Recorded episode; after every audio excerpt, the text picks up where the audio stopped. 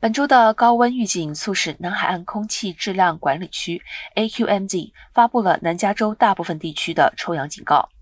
臭氧资讯警告将于周二早上起生效，并持续到九月四号。根据南海岸 AQMZ 称，潜在的热浪增加了许多地区空气不佳的可能性。臭氧空气污染会导致人们呼吸困难，并引发哮喘，并导致肺损伤。在臭氧警告范围内的儿童、老年人和患有哮喘和慢性堵塞性肺病的人，在这次长时间的高温事件中可能面临特别的风险。